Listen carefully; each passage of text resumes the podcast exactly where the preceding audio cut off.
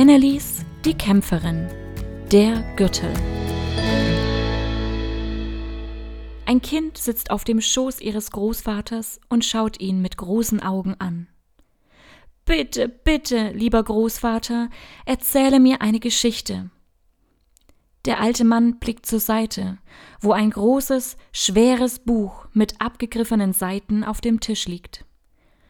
Nun gut, dann spitze deine Ohren, mein Kind. Die Geschichte handelt von einem mutigen Mädchen mit wilden schwarzen Haaren und Sommersprossen auf der Nase. Ihr Name war Annelies. Annelies lebte im Wald zusammen mit vielen Tieren. Über den Wald und dessen Bewohner regierte ein großes, mächtiges Tier mit einer gewaltigen Mähne, riesigen Pfoten und einem Gebrüll so laut wie ein Wasserfall der Löwe. Der Löwe wachte über den Wald und die Tiere und so auch über Annelies. Annelies liebte den Löwen, denn er war weise, mutig und gerecht. Eines Tages begegnete Annelies dem Wolf des Waldes. Mädchen, ich habe nachgedacht. Ich möchte der neue König des Waldes werden. Wirst du auch mich so lieben und respektieren wie den Löwen? fragte der Wolf. Annelies mochte den Wolf, doch sie konnte ihn sich nicht als König des Waldes vorstellen. Verwirrt verabschiedete sich Annelies von dem Wolf und rannte zum Löwen.